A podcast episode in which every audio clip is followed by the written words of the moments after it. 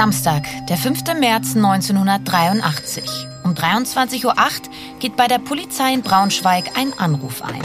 Der Anrufer ist aufgeregt. Auf der Forststraße im Stadtteil Querum, wenige Kilometer vom Braunschweiger Flughafen entfernt, sei ein schwerer Unfall passiert. Eine Streife bricht sofort auf. Die Einsatzleitung informiert zudem direkt die Feuerwehr. Es hat den ganzen Tag geregnet wie aus Eimern. Die Straßen sind nass. Zudem ist die Forststraße als Unfallschwerpunkt bekannt. Mehrere Einsatzwagen machen sich auf den Weg. Als die Polizei eintrifft, entdeckt sie einen völlig zerstörten schwarzen Alfa Romeo GT V6, der in einer Rechtskurve vor einem Baum geknallt ist. Der Fahrer sitzt regungslos und nicht ansprechbar hinter dem Steuer des zerdrückten Fahrzeuges. Die Feuerwehr muss ihn mit Spezialwerkzeug aus dem Wagen schneiden. Der bewusstlose Fahrer wird mit schweren Kopf- und Brustverletzungen in das Braunschweiger Krankenhaus in der Hohlwedestraße eingeliefert.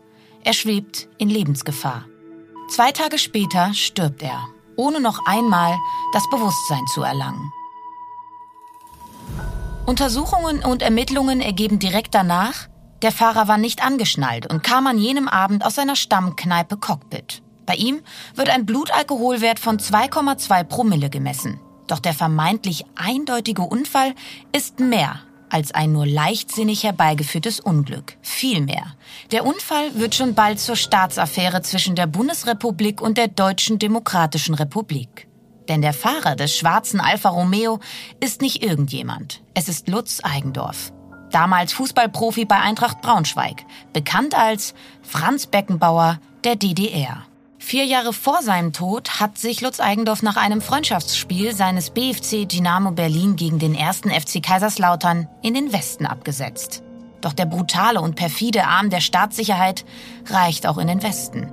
Was geschah wirklich am 5. März 1983 auf der regennassen Forststraße in Braunschweig? Und was steckt hinter dem Tod von Lutz Eigendorf?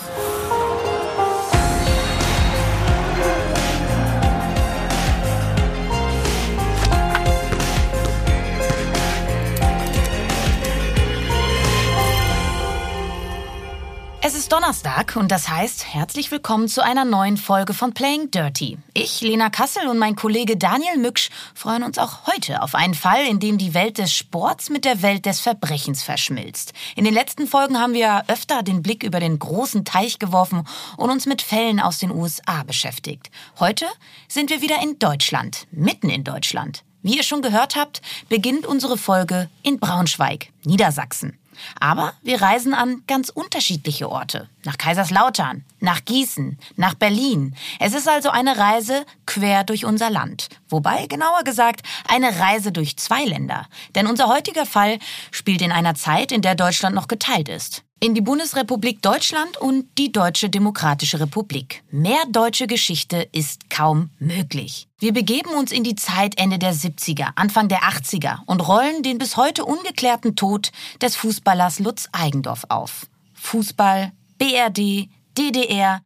Was verbindest du direkt mit diesen Begriffen, lieber Daniel? Also mir kommt dann natürlich zunächst einmal die Wiedervereinigung in den Kopf sofort.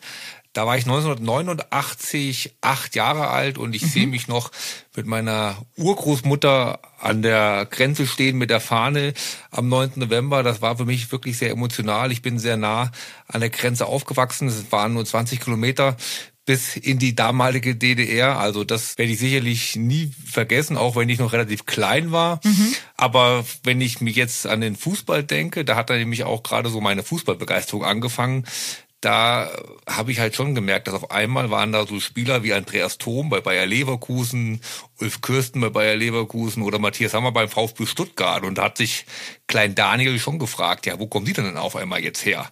Die hatte man ja vorher so gar nicht auf dem Schirm gehabt. Und es ist ja auch wenig später kam mir dann das legendäre Zitat von Franz Beckenbauer, wir werden auf Jahre hinweg unschlagbar sein, jetzt nachdem sich diese beiden Länder wieder vereinigt haben und auch die Sportler sich wieder vereinigt haben. Mhm. Und ja, das war wirklich schon so eine Phase, wo ich dann so ein bisschen mich auch gemerkt habe, dass Fußball manchmal mehr ist als nur ein Ball ins Tor schießen und die Zeit davor aber, um die es ja heute geht, Lutz Eigendorf, da hatte ich noch relativ wenig Berührungspunkte, ganz einfach, weil ich noch zu jung gewesen bin und diese Flucht von Sportlern von der ehemaligen DDR in den Westen, die habe ich noch nicht mitbekommen gehabt. Ja, und wenn du schon zu jung warst in der Zeit, dann kann man sich vorstellen, dass ich da auch noch nicht so die großen, großen Berührungspunkte mit hatte. Aber ich habe mal mit Andy Thom tatsächlich gesprochen, der ja damals ähm, der teuerste Transfer äh, vom Osten in den Westen war. Und der hat mir da auch äh, ganz tolle Geschichten erzählt. Und ich habe natürlich ganz gebannt zugehört, weil es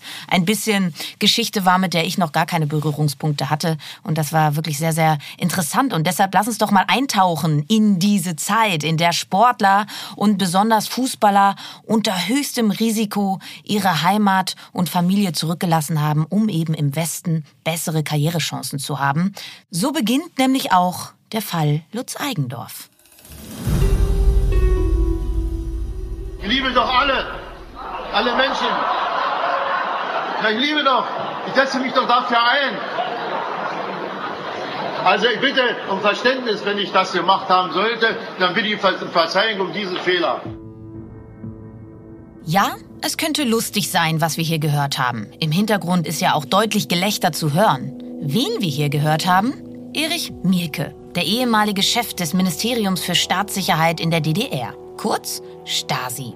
Hier hält Erich Mielke eine Rede in der DDR-Volkskammer am 13. November 1989. Die Berliner Mauer ist vor vier Tagen gefallen und der Staat, für den Mielke sich so eingesetzt hat, die Deutsche Demokratische Republik, befindet sich im Auflösen.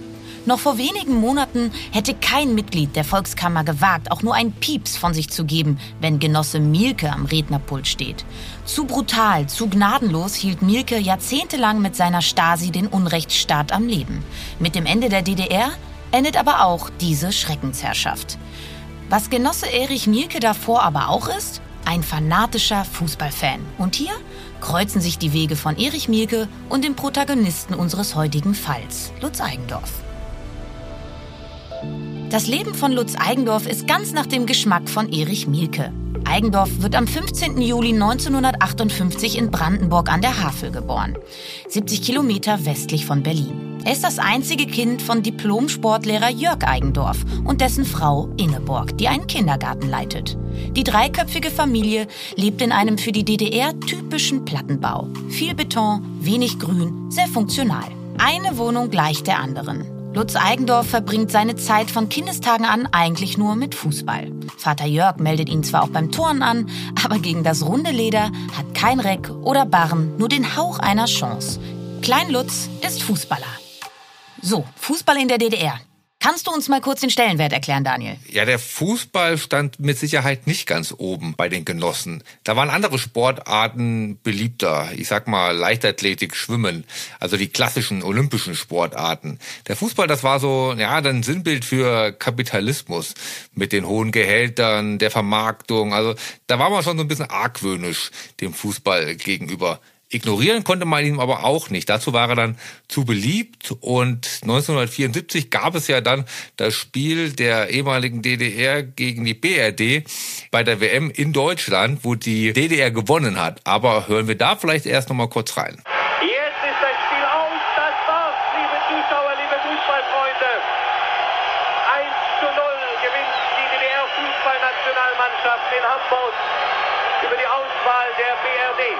Torschütze Sparwasser. Ich glaube, hier hat dann auch der letzte Genosse die Propagandakraft erkannt und der Fußball hat schon nochmal eine andere Bedeutung erlangt und auch unser Freund Erich Mielke kam dann wieder mehr ins Spiel und das war ja wirklich ein Fußballfan und auch er konnte den Fußball dann in der DDR weiter vorantreiben. Ja, und Lutz Eigendorf, der macht im DDR-Fußball schnell Karriere. Er legt sogar eine richtige Bilderbuchkarriere hin.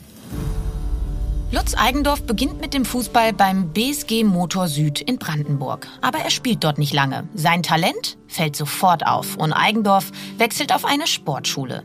Aber auch hier ist er zu gut. Mit 14 Jahren geht es für Eigendorf zum BFC Dynamo Berlin. Dort geht er auf ein Sportinternat für die Elitenförderung. Seine Eltern sieht er ab da nur noch am Wochenende. Maximal, oft selbst da nicht, weil er bei Ligaspielen oder Turnieren auflaufen muss. Aber Daniel, BFC Dynamo Berlin, das ist ja auch äh, nicht irgendein Verein. Da musst du noch mal kurz erklären, welche Stellung dieser ganz spezielle Club in der DDR hatte. Ja, das war wirklich der Verein von Erich Mielke. Also er hat da alle Strippen gezogen und das war ja ein bisschen so sein Spielzeug gewesen und ohne ihn ging da nichts. Er war auch der erfolgreichste Verein in der DDR Oberliga, wo man ja auch schon am Titel Oberliga hört, dass es wenig professionell klingen sollte. Von 1979 bis 1988 ist der Club Meister geworden, ununterbrochen Meister geworden, muss man dazu sagen. Und es gab natürlich viele, ja, zwielichtige Schiedsrichterentscheidungen, die zu den Titeln geführt haben. Also man kann schon sagen, der Verein war bei den anderen Fans, bei den neutraleren Fußballfans in der ehemaligen DDR verhasst. Er galt als linientreu und ganz klar als der Stasi-Verein. Und Lutz Eigendorf durchläuft die Jugendmannschaften des sogenannten Stasi-Vereins sehr erfolgreich. 1973 beginnt er neben dem Fußball eine Ausbildung zum Elektromonteur beim VEB Transformatorenwerk Karl Liebknecht in Berlin. Doch die Lehre bricht er schnell wieder ab. Spaß macht ihm nur der Fußball. Und Lutz Eigendorf ist so gut, dass seine Trainer und Lehrer von ihm nichts anderes erwarten, als Fußball zu spielen. Sie wissen, dieser Junge wird sowieso seinen Lebensunterhalt mit dem Fußball bestreiten können. Und so kommt es dann auch. 1974 schafft Lutz Eigendorf als 18-Jähriger den Sprung in die erste Mannschaft des BFC Dynamo. Am 16. September steht der Mittelfeldstratege am fünften Spieltag gegen die BSG Sachsenring Zwickau auf dem Platz. Das Spiel verliert Dynamo in der DDR-Oberliga zwar mit 0 zu 2, aber Eigendorf verpasst in dieser Saison nur noch ein einziges Spiel der ersten Mannschaft. Lutz Eigendorf ist mit 18 Jahren in der Belletage des DDR-Fußballs angekommen. Auch privat macht Eigendorf gerne eher früher als später Nägel mit Köpfen. Am 31. Mai 1975 heiratet er mit gerade einmal 18 Jahren seine erste feste Freundin Gabriele Richter, eine gelernte Kauffrau in Berlin. In einer weißen Kutsche fährt das frisch vermählte Paar durch die Stadt und feiert mit circa 30 Gästen ausgelassen. Das Glück scheint perfekt. Im Jahr danach kommt die gemeinsame Tochter Sandy auf die Welt. Die Familie genießt viele Privilegien. Familie Eigendorf erhält eine große Wohnung in der Zechliner Straße in Berlin, muss nicht jahrelang auf einen Telefonanschluss warten. Auch die Genehmigung für ein Auto erhalten die Eigendorfs viel früher als die meisten anderen Familien. 1978 tritt Eigendorf in die SED ein, die Sozialistische Einheitspartei Deutschlands. Die Partei, die Partei, die hat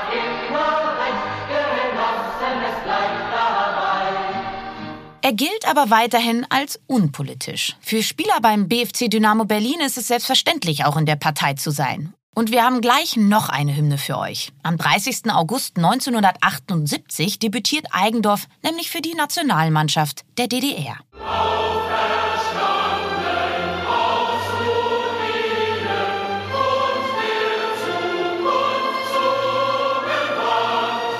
Mit 22 Jahren trägt Lutz Eigendorf das erste Mal das Trikot der A-Nationalmannschaft. Aus heutiger Sicht klingt das gar nicht so früh, aber zu dieser Zeit, egal ob West oder Ost, kommen die Spieler erst später zu der A-Nationalmannschaft. Und 22 ist für die damalige Zeit dann doch recht spektakulär. Bei seiner Premiere am 30. August gegen Bulgarien spielt er von Beginn an. 2-2 endet die Partie. Eigendorf überzeugt mit seiner Technik, Power, aber auch gleichzeitig mit seiner Spielübersicht. Er kann ein Spiel lenken und ihm seinen Stempel aufdrücken. Bei den Fußballfans im Osten wird der junge Nationalspieler daher mit Franz Beckenbauer vom Klassenfeind aus dem Westen verglichen.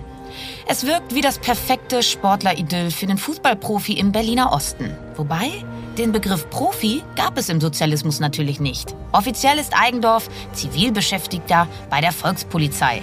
Was aber genau das bedeutet, was es offiziell nicht gibt. Eben Fußballprofi. Dazu eine großzügige Wohnung, Frau, Kind, jede Menge Privilegien, Nationalmannschaft, die Gunst von Erich Mielke.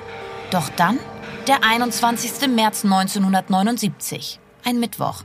Der Tag, der das Leben von Lutz Eigendorf und das seiner Familie von der einen auf die andere Sekunde auf den Kopf stellt.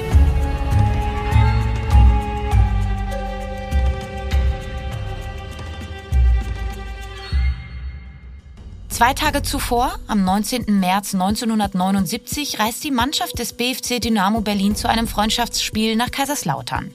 Alle Spieler und Funktionäre müssen im Vorfeld einen expliziten Verhaltenskodex unterschreiben, der mit der Überschrift Distanz zum Klassenfeind versehen ist. Zur Delegation des BFC Dynamo gehören auch einige Stasi-Mitarbeiter, die darauf achten, dass der Verhaltenskodex eingehalten wird. Es ist eine politische Reise, die zur Entspannung zwischen Ost und West beitragen soll. Mit einem Empfang im Rathaus, einem gemeinsamen Essen und allerlei offiziellen Terminen. Wie muss man sich das eigentlich vorstellen, Daniel? Ja, irgendwas zwischen langweilig und seltsam, glaube ich. so hat's mir zumindest mal Jens Weißflog erklärt. Den hatten wir ja schon mal in der Folge über Martin Nykenen. Er war ja Skispringer, Weltklasse-Skispringer, mehrfach Olympiasieger aus der ehemaligen DDR und er kannte solche Termine, glaube ich, zur Genüge. Er hat mir das mal auch anhand von Abendessen erzählt. Da gab es keinerlei Kontakt zu den anderen Sportlern, zu den Westsportlern. Man saß wirklich an getrennten Tischen, wirklich eine Kontaktsperre, die da auch ausgesprochen worden ist. Die war nicht so ein stilles Übereinkommen im Raum, sondern das wurde denen wirklich auch konkret gesagt, dass sie sich nicht mit denen unterhalten dürfen. Wirklich jedes Land unter sich und es diente wirklich nur der reinen Politikshow. Und ich weiß auch noch, wie Jens Weißlock mir gesagt hat, dass er diese Termine auch wirklich immer extrem gehasst hat.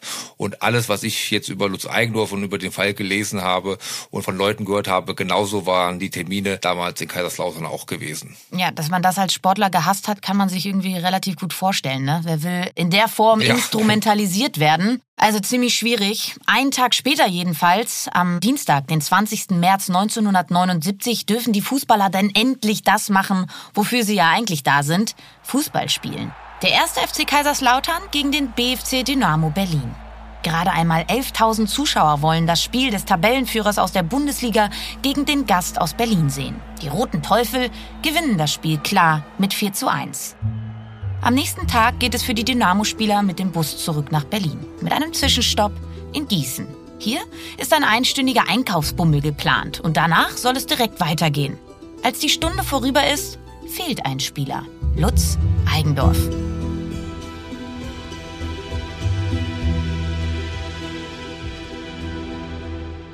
Hat er den Treffpunkt nicht gefunden? Oder hat er in einem der Kaufhäuser etwas mitgehen lassen und wurde von der Polizei verhaftet?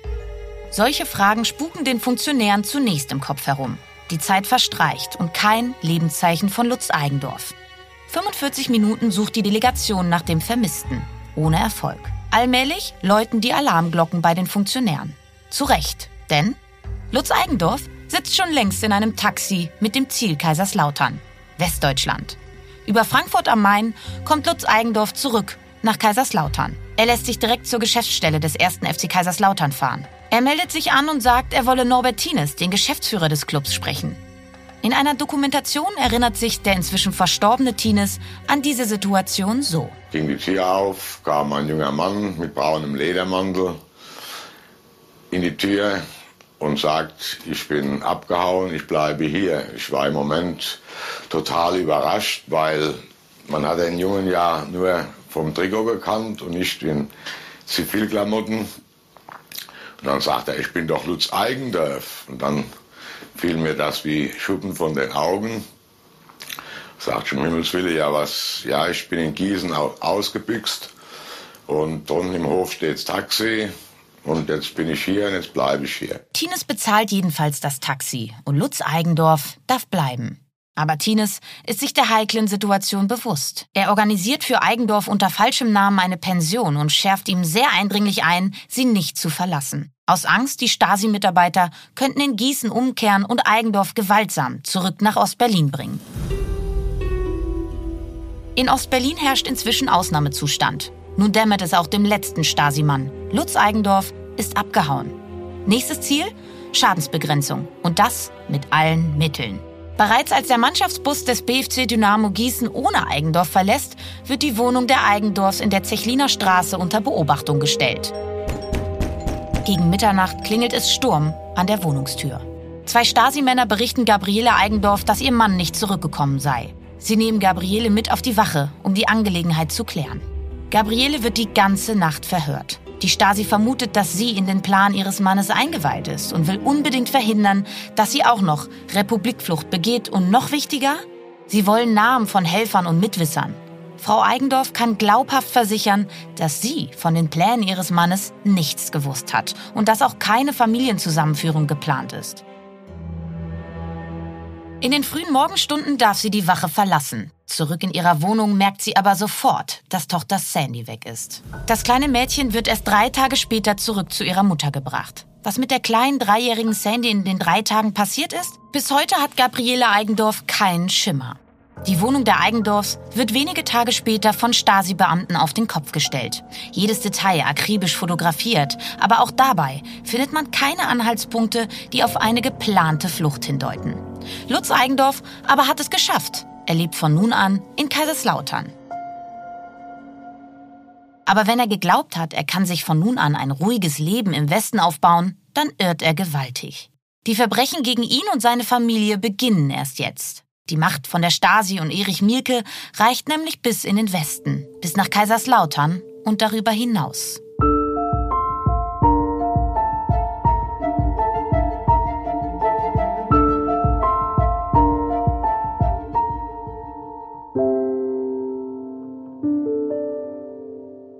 Stasi-Chef Erich Mielke, ihr erinnert euch, der Menschenfreund, nimmt die Flucht von Lutz Eigendorf persönlich. Er sieht die Flucht des Vorzeigefußballers als seine eigene Niederlage an und schwört Rache. Ein so großes Talent und dann auch noch von seinem BFC Dynamo?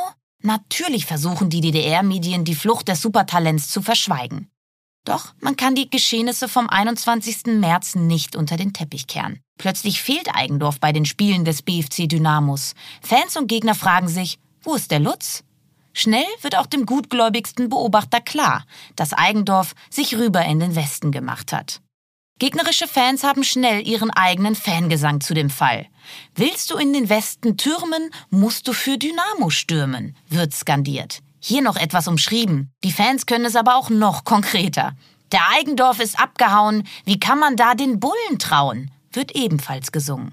Das klingt sehr mutig und überrascht mich ehrlich gesagt, oder? Ja, so ganz überraschend ist es nicht, denn es war damals gar nicht so selten, dass man auf diese Art und Weise protestiert hat. Protest in der Kurve sozusagen. Man darf nicht vergessen, das war die Zeit vor Handykameras und vor wirklich flächendeckender Videoüberwachung. Also es war gar nicht so einfach, dann einen Übeltäter da ausfindig zu machen. Man hatte da die Möglichkeit, im Fanblock in der Masse unterzugehen und sich da ja zumindest sicherer zu fühlen, als im Rest des Landes. Der BFC Dynamo muss jedenfalls ohne Lutz Eigendorf klarkommen. Am 4. April 1979 wird Haftbefehl gegen Eigendorf wegen ungesetzlichen Grenzübertritts erlassen. Der Ostdeutsche Fußballverband DFV beantragt bei der FIFA eine zweijährige Sperre. Doch der Weltverband verhängt nur eine Sperre von zwölf Monaten, was damals eine übliche Sperre für Republikflüchtige mit einem neuen Verein ist. Der gesperrte Eigendorf bekommt eine Teilzeitstelle in der Geschäftsstelle des FCK. Er trainiert parallel erfolgreich eine Jugendmannschaft des Clubs. Auch eine mietfreie Wohnung stellt ihm der Verein und er kann am Mannschaftstraining der Profis teilnehmen. Er stellt sich den Medien im Westen und erklärt seine Flucht in einem TV-Interview so. Ja, zuerst muss ich sagen, dass ein rein beruflich sportlicher Entschluss war von mir, hier äh, am Betzenberg zu bleiben. Natürlich kommt dazu, dass man äh, dass man gerne den Wunsch hat, in einer populären Mannschaft zu spielen. Äh, der erste FC Kaiserslautern ist meines Erachtens für mich diese Mannschaft jetzt geworden. Ich bleibe also dort und äh, werde also versuchen, dort demnächst Fuß zu fassen. Das ist mein größter Wunsch, meine Familie also so schnell wie möglich für mich hier rüber zu holen. Und äh, der FCK, ich habe da also volles Vertrauen, dass man mir in dieser Beziehung hilft. Doch diese Träume muss Eigendorf schnell ad acta legen. In der DDR wird seine Familie auf Schritt und Tritt verfolgt. Eine Flucht ist unmöglich. Auch auf Eigendorf werden die ersten Spitzel angesetzt, die sein Leben bis ins letzte Detail auskundschaften. Die Berichte über ihn landen direkt auf dem Schreibtisch von Erich Mielke. Die Stasi versucht die Familie auch emotional zu spalten, indem sie bei Verhören immer wieder schlecht über den flüchtigen Genossen spricht. Und Sie setzen einen eigenen Spitzel auf Frau Eigendorf an, der mit ihr eine Liebesbeziehung starten und somit die Scheidung von ihrem geflüchteten Mann erwirken soll. Romeo-Agenten nennt die Stasi solche Mitarbeiter mit Liebesauftrag. Lutz Eigendorf soll jedenfalls intensiv versucht haben, seiner Frau zur Flucht zu verhelfen und Kontakt zu Fluchthelfern in Ostberlin gehabt haben. Die machen ihm aber unmissverständlich klar, seine Frau wird so umfassend überwacht, dass eine Flucht keine Aussicht auf Erfolg hat. Und nur kurze Zeit später hat der Romeo-Agent auch Erfolg. Es kommt zu einer Liebesbeziehung zwischen ihm und Gabriele Eigendorf. Am 7. Juli 1979 wird die Ehe der Eigendorfs im Schnellverfahren geschieden. Der neue Ehemann von Gabriele Eigendorf fertigt weiter täglich Berichte über seine Frau an, die er linientreu immer direkt weiterleitet. Sicher ist sicher. Auch die Eltern von Lutz Eigendorf werden in Brandenburg an der Havel permanent überwacht. Jedes Telefonat mit ihrem Sohn wird mitgehört, jeder Brief mitgelesen. Es ist eine rundum die Uhr Überwachung aller Eigendorf-Kontakte in der DDR. Aber nicht nur da. Ab Herbst 1979 ist ein Spitzel in Kaiserslautern einzig und allein darauf angesetzt, Lutz Eigendorf zu observieren. Wann er aufsteht, welches Auto er fährt, wohin er vor und nach dem Training geht, was seine Lieblingskneipen sind, mit wem er sich dort trifft. Kein Detail ist zu klein, zu unbedeutend. Es werden Wohnungen verwanzt, Fotos gemacht, Barbesitzer geschmiert und alle Berichte, auch über seine Frau und die Eltern, kommen weiter direkt auf den Schreibtisch von Erich Mielke. In den nächsten Monaten stockt Erich Mielke das Personal für die Eigendorf Recherche ordentlich auf. Bis zu 70 Spitzel sind auf Eigendorf angesetzt. Das ist doch eine unglaubliche Zahl, Daniel. Ja, die ist wirklich unglaublich. Da bin ich auch in meiner Recherche wirklich permanent eigentlich drüber gestolpert und habe da wirklich Quellen verglichen, Menschen gefragt, aber das haben die mir wirklich immer bestätigt, dass es wirklich so viele gewesen sind. Da sind natürlich teilweise welche gewesen, die nicht 100 Prozent damit beschäftigt waren. Es waren, glaube ich, dann so 50, aber man kommt schon immer so äh, auf diese 70. Das ist schon äh, die Zahl, mit der wir uns da beschäftigen und wirklich Wahnsinn, welcher Aufwand da betrieben worden ist. Mich hat das immer an den Film Das Leben der anderen erinnert, den ja der eine oder andere vielleicht auch noch kennt, den Oscar Prometer Film, der auch diesen Alltag des Überwachungsstaats der ehemaligen DDR zeigt. Es ist ein, wie ein Spionagefilm hier bei Lutz Eigendorf, klingt wirklich surreal und dann muss man aber immer wieder, glaube ich, den Spagat machen und sagen, ja, es klingt so wie ein Spionagefilm, aber es war Alltag. Es war Realität für einen Menschen, es war Realität für alle Menschen. Und das ist wirklich was, das, ja, so richtig in meinen Kopf rein will es nicht. Es ist unvorstellbar. Es wirkt wie ein Leben wie in einem gläsernen Gewächshaus. Und dieses Leben führt äh, jetzt Lutz Eigendorf. Und das ist ja auch das Krasse daran. Er führt es, ohne es zu wissen. Was den vielen Spitzeln bei Eigendorf aber direkt auffällt, Schon bevor Lutz Eigendorf das erste Mal die Fußballschuhe für den ersten FC Kaiserslautern schnürt, genießt er seine neue Freiheit in vollen Zügen. Entdeckt das Tennisspielen als Hobby, geht gerne einkaufen und auch die Wirte der Kneipen in Kaiserslautern kennen ihn bald sehr, sehr gut. Im April 1980 ist es dann soweit. Die Sperre von Lutz Eigendorf ist abgelaufen und Trainer Karl-Heinz Feldkamp setzt ihn das erste Mal in der Bundesliga ein. 4 zu 1 gewinnen die Roten Teufel gegen den VfL Bochum. Kurz darauf erzielt Eigendorf am 26. April beim 2 zu 0 Erfolg des FCK gegen den 1. FC Köln sein erstes Bundesligator. Insgesamt bestreitet Eigendorf für Kaiserslautern 53 Liga- und 4 Pokalspiele, markiert 7 Tore. Zu Auswärtsspielen im UEFA-Pokal gegen Akademik Sofia und Spartak Moskau reist er aus Sicherheitsgründen aber nicht mit. Hinter dem eisernen Vorhang ist es für ihn zu gefährlich.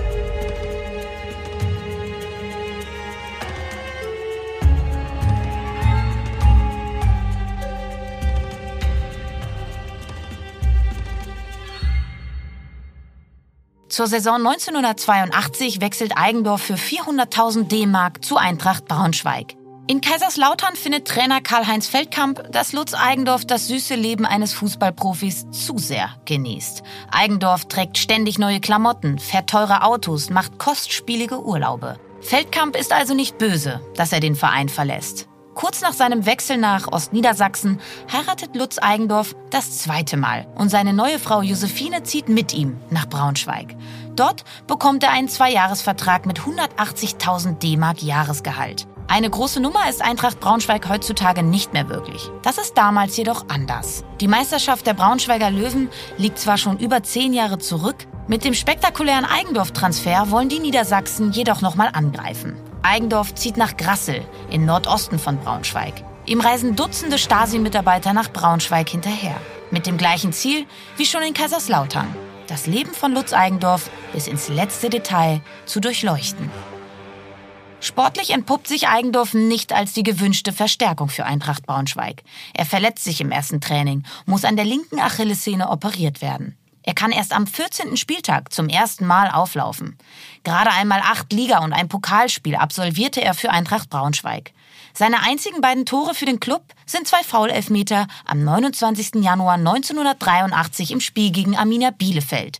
Sportlich hat man sich in Braunschweig von Eigendorf sicherlich mehr erhofft. Für die Braunschweiger Wirte ist er aber ein echter Gewinn. Abseits des Platzes genießt er das Leben in dieser Zeit ja in vollen Zügen, ne Daniel? Ja, das kann man wirklich so sagen. Also ich glaube, er kam mit einigem Nachholbedarf in den Westen und den hat er ja in Kaiserslautern schon und jetzt in Braunschweig nochmal ja dann auch sehr nachgeholt. Also ich glaube, da war er wirklich jemand, der viel Geld ausgegeben hat, der einfach, ja, wie du es richtig gesagt hast, das Leben in vollen Zügen genossen hat. Er hat zum Beispiel auch einen Pilotenschein angefangen. Also für alles Mögliche hat er sein Geld ausgegeben und einfach war mittendrin, statt nur dabei. Mir kam da immer gleich direkt der Gedanke, dass er ja der vielleicht doch nicht der Beckenbauer des Ostens gewesen ist, doch vielleicht eher der Mario Basler des Ostens, der auch gerne mal in den Medien präsent gewesen ist und auch da es genossen hat, dass die Aufmerksamkeit so ein bisschen auf ihn sich lenkt. Klingt erstmal äh, nach einem ganz normalen Profileben, viel Geld ausgeben, bisschen unterwegs sein, das Leben in vollen Zügen genießen. Doch eins ist ja bei Eigendorf anders. Vor allem im Vergleich zu anderen Sportlern, die aus der DDR in die BRD geflüchtet sind. Immer wieder, und du hast es ja schon angesprochen, taucht Lutz Eigendorf in den westdeutschen Medien auf, gibt Interviews, tritt mit seinem Team bei Wetten das in der Sendung von Frank Elstner auf. Und das fällt wiederum auf. Trainer Jörg Berger ist ebenfalls im selben Jahr wie Lutz Eigendorf in den Westen geflohen, hat aber nie groß darüber gesprochen. Das rät Jörg Berger auch Lutz Eigendorf eindringlich. Doch dieser hält sich nicht daran, wie sich der inzwischen verstorbene Berger im Gespräch mit der Süddeutschen Zeitung im Jahr 2010 erinnert. Frage, Sie haben sich insgesamt also sehr bedeckt gehalten. Berger antwortet, ich habe es zumindest immer versucht. Anders als Lutz Eigendorf, der sich sehr provokant inszeniert hat. Wenn Ostvereine in Westdeutschland gespielt haben, ist Lutz mit seinem großen Schlitten vorgefahren und hat, überspitzt formuliert, mit den großen Scheinen gewedelt. Der Erfolg von Republikflüchtlingen wie Lutz und mir war ein rotes Tuch für das DDR-Regime. Jedes Mal, wenn die uns gesehen haben, war das eine persönliche Niederlage. Ein Verräter, der im Westen gefeiert wird, eine Katastrophe. Auf die Spitze treibt es Eigendorf mit einem Interview für das ARD-Politikmagazin Kontraste, das direkt vor der Berliner Mauer geführt wird. Drei Wochen vor seinem tragischen Unfall. Ich kann natürlich nicht äh, abstreiten, dass ein gewisser Reiz darin gelegen hat, bei mir ein bisschen mehr Geld zu verdienen äh, mit meinem Beruf, sprich dem Fußballsport. Aber ich glaube, dass der Reiz, äh, einmal in der Bundesliga zu spielen, wo doch an sich das Leistungsniveau wesentlich höher ist als wie in der DDR-Oberliga, äh, doch sehr groß war und ich einfach es nochmal wissen wollte, mit 24 Jahren dort Fuß. Die Stasi tobt. Gab es einen direkten Befehl, Lutz Eigendorf nun endgültig zu liquidieren? Gerade weil nur wenige Wochen nach diesem Spiel ein Freundschaftsspiel des BFC Dynamo in Stuttgart anberaumt ist und man weitere Republikflüchtige unbedingt verhindern will? Zu diesen Fragen kommen wir noch. Aber zunächst sind wir am 5. März 1983, ein Samstag. Lutz Eigendorf sitzt beim Spiel seiner Braunschweiger Eintracht gegen den VfL Bochum an diesem 23. Spieltag auf der Bank. Er wird von Trainer Uli Maslow nicht mal eingewechselt.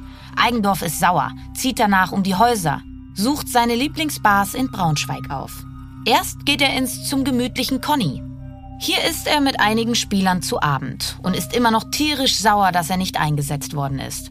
Er fährt nach dem Essen kurz nach Hause. Gegen 21 Uhr geht es weiter in die Bar Cockpit am Braunschweiger Flughafen. Hier trifft er seinen Fluglehrer. Er macht mit ihm einen Überlandflug für seinen Flugschein am nächsten Tag aus. Ihr Ziel? Westerland auf der Insel Sylt. Auf Eigendorfs Rückweg vom Flughafen kommt es gegen 23 Uhr auf der regennassen Straße zu jenem verhängnisvollen Unfall. Zwei Tage später stirbt Lutz Eigendorf im Alter von 26 Jahren. Am 17. März 1983 wird Lutz Eigendorf unter großer Anteilnahme auf dem Waldfriedhof in Kaiserslautern beerdigt. Seine Eltern erhalten eine Ausreisegenehmigung für die Beerdigung ihres Sohnes und kehren danach nicht zurück in die DDR.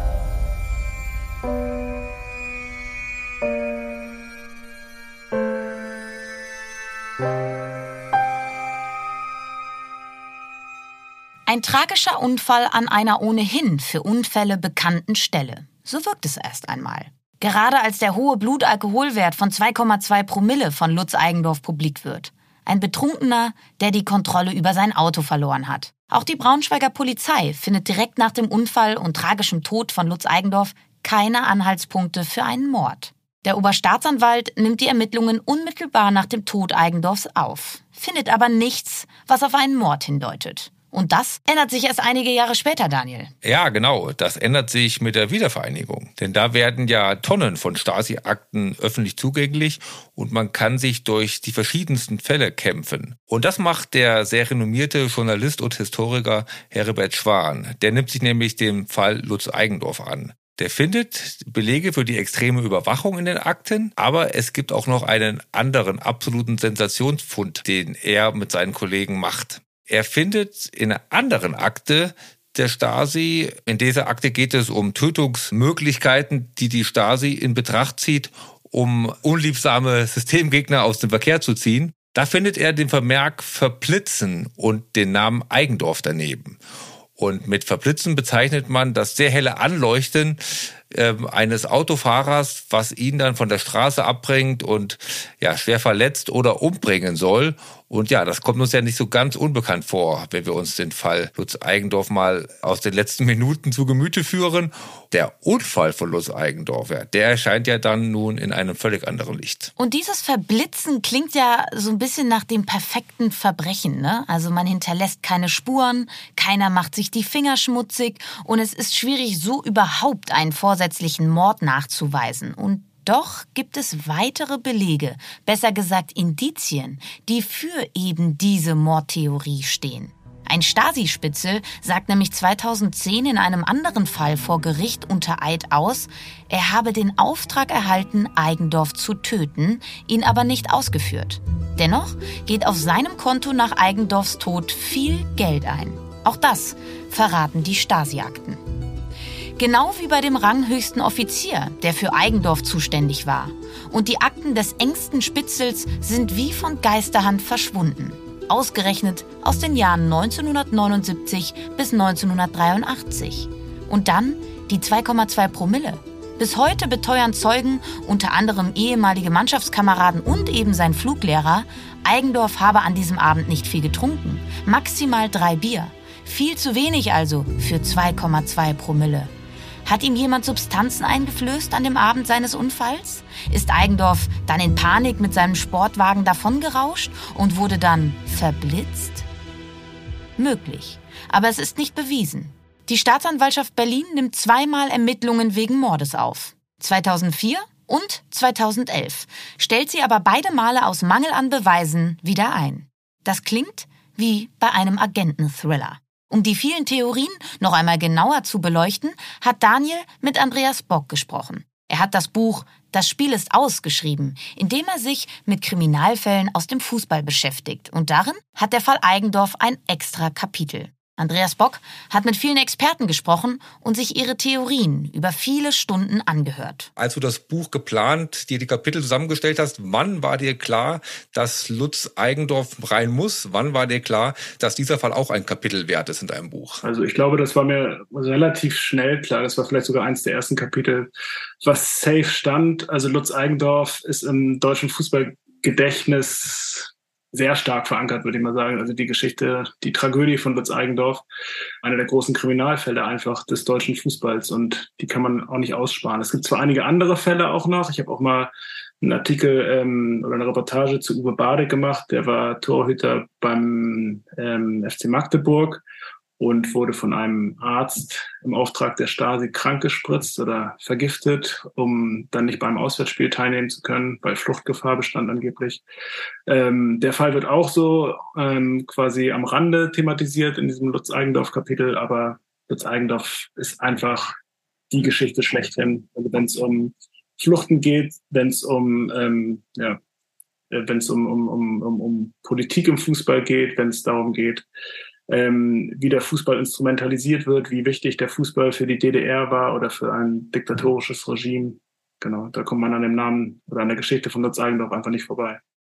Und die Faszination für den Fall Lutz Eigendorf liegt für Andreas Bock auch im Charakter des Fußballers. Also Lutz Eigendorf, deswegen ist die Geschichte vielleicht auch so interessant, ist ein, ist, ähm, ein ganz spezieller Charakter offenbar gewesen. Also er wurde ja früher Beckenbauer des Ostens genannt oder der kleine Franz, war ein filigraner äh, defensiver Mittelfeldspieler, aber war auch ein Typ, der ich sag mal, nicht gerade introvertiert war. Ne? Das hat, hat sich dann auch nach seiner Flucht gezeigt. Er stand ähm, vor der Berliner Mauer äh, und hat ein Interview gegeben. Ähm, und bis heute sagt man, dass das Interview quasi sein Todesurteil gewesen ist. Also er sprach dort äh, vor laufender Kamera, wie schön es im Westen ist. Reine Provokation natürlich. Und er wusste das ziemlich sicher auch.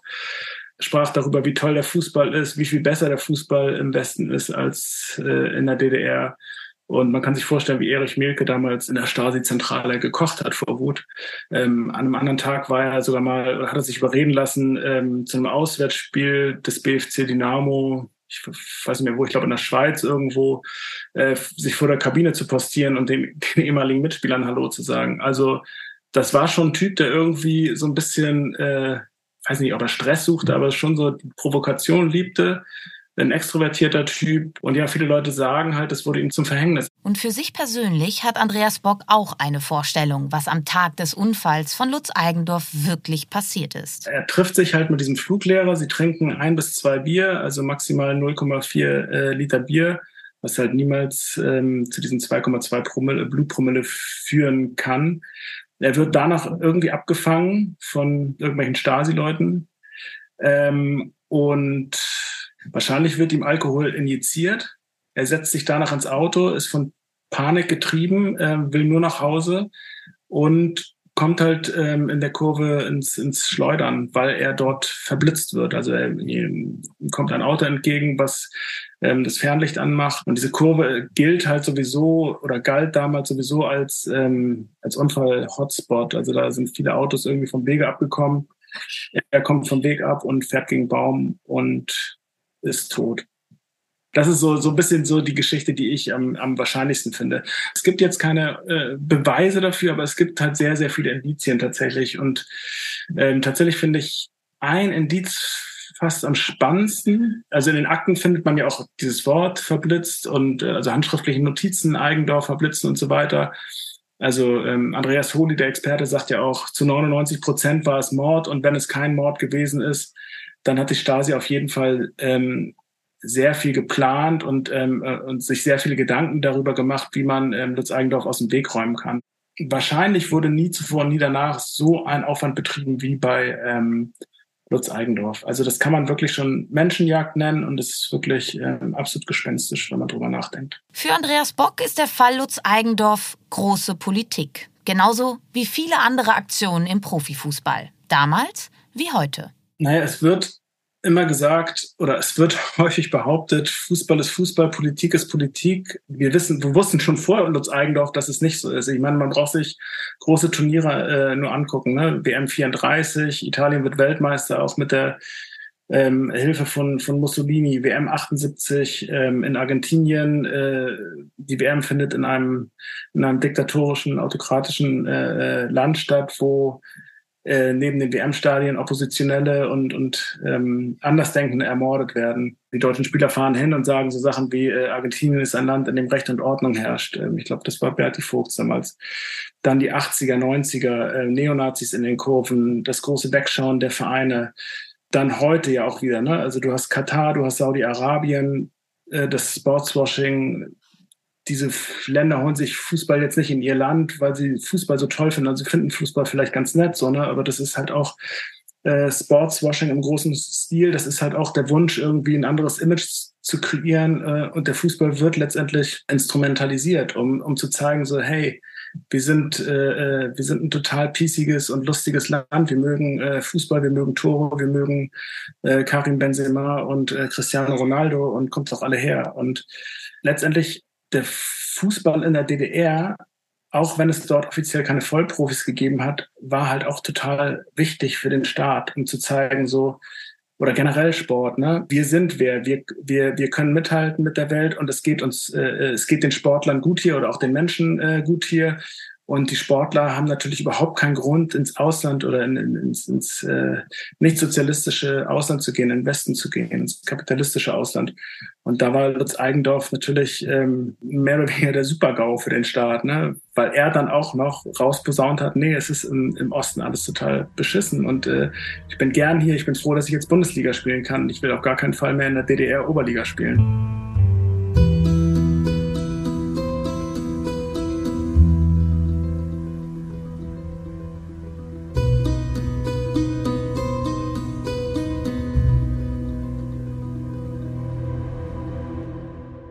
Tja, Daniel, was ist denn da nun passiert im März 1983 auf der einsamen Landstraße in Braunschweig? Bist du zum Ende unseres heutigen Falles zu einem Urteil gekommen? Ja, was ist da passiert?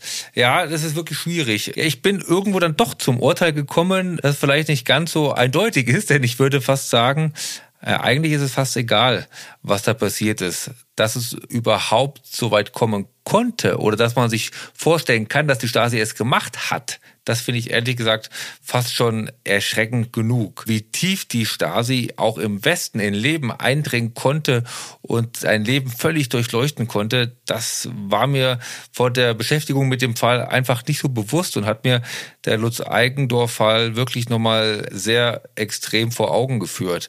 Ich habe dir am Anfang auch schon erzählt, dass ich auch persönliche Berührungspunkte habe äh, mit der ehemaligen DDR, dadurch, dass ich sehr nah an der Grenze aufgewachsen bin und auch Verwandte immer wieder besucht habe oder die uns besucht haben, dass ich mir wirklich gar nicht vorstellen möchte, wie das war, dann in so einem Land zu leben und Gefühl haben, nicht entfalten zu können, nicht das Leben zu nehmen, was man sich vorstellt, sondern wirklich in so ein ganz, ganz enges Korsett eingebunden zu sein und dann noch so überwacht zu werden. Also da kann ich wirklich das vielleicht zu einem wirklich einfachen Satz, zu einem Fazit bringen. Ähm, da bin ich wirklich froh, dass das vorbei ist. Hast du denn schon ein Fazit für dich gefunden, Lena? Mm, da das alles weit vor meiner Zeit war und ich selbst beim Mauerfall noch nicht mal geboren war, sind meine Lutz-Eigendorf-Gedanken vielleicht eher welche, die auch mit dem heutigen Fußball zu tun haben und einen ganz faden Beigeschmack haben. Denn ich glaube, der Fall Lutz Eigendorf zeigt ja auch, dass Fußball immer auch schon Politik war. Also dass der Fußball immer schon für politische Interessen instrumentalisiert wurde, weil der Fußball halt immer schon Menschenmassen begeistert und auch emotionalisiert hat. Und das ist äh, leider ja auch im modernen Fußball so, dass jetzt eben Saudi-Arabien und Katar seit Jahren massiv in den Fußball investieren und die Superstars aus Europa in ihre Ligen locken wollen. Damit verfolgen sie ja nur den Zweck des Sportswashing. Also sprich, diese menschenverachtenden Regime wollen durch den Fußball und durch Veranstaltungen von großen Fußballevents wie eben der Weltmeisterschaft das Ansehen des eigenen Landes und auch die Bewertung in den Medien verbessern.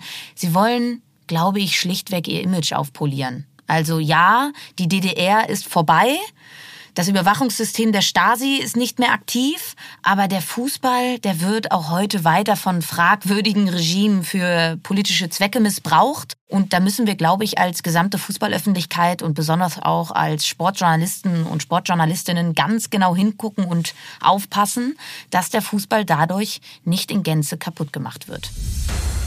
Auch wenn es in diesem Fall etwas komisch klingt, damit schließen wir die Akte Lutz Eigendorf. Nachdem wir heute tief in die deutsch-deutsche Geschichte eingetaucht sind, widmen wir uns nächste Woche wieder einem internationalen Fall, bleiben aber in der gleichen Zeit. Anfang der 80er Jahre. Es geht um Abkürzungen mit der U-Bahn bei Marathonsiegen, um Unterschlagungen in fünfstelliger Höhe und Kokaindeals mit kolumbianischen Drogenkartellen. Und all das spielt sich in einem einzigen Leben ab. In dem Leben von Rosie Ruiz.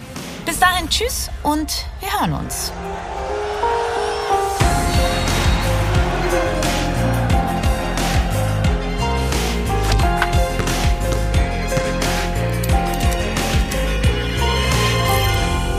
Das war Playing Dirty Sport und Verbrechen mit Lena Kassel und Daniel Mücksch. Wir bedanken uns auch ganz herzlich bei unserem Gesprächspartner Andreas Bock. Playing Dirty ist ein Podcast der Wake Word Studios in Kooperation mit 7-One Audio. Konzeption, Recherche, Skript und Moderation Lena Kassel und Daniel Mücksch.